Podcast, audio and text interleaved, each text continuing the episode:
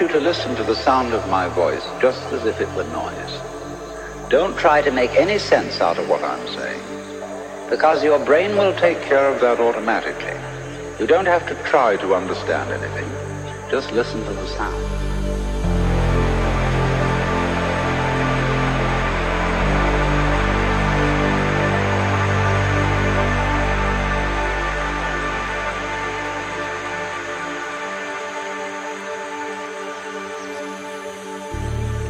As you hear sounds coming up in your head, you simply listen to them as part of the general noise going on.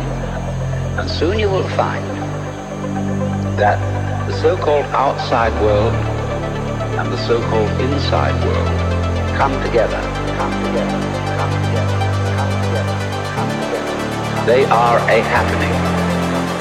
And everything is simply a happening.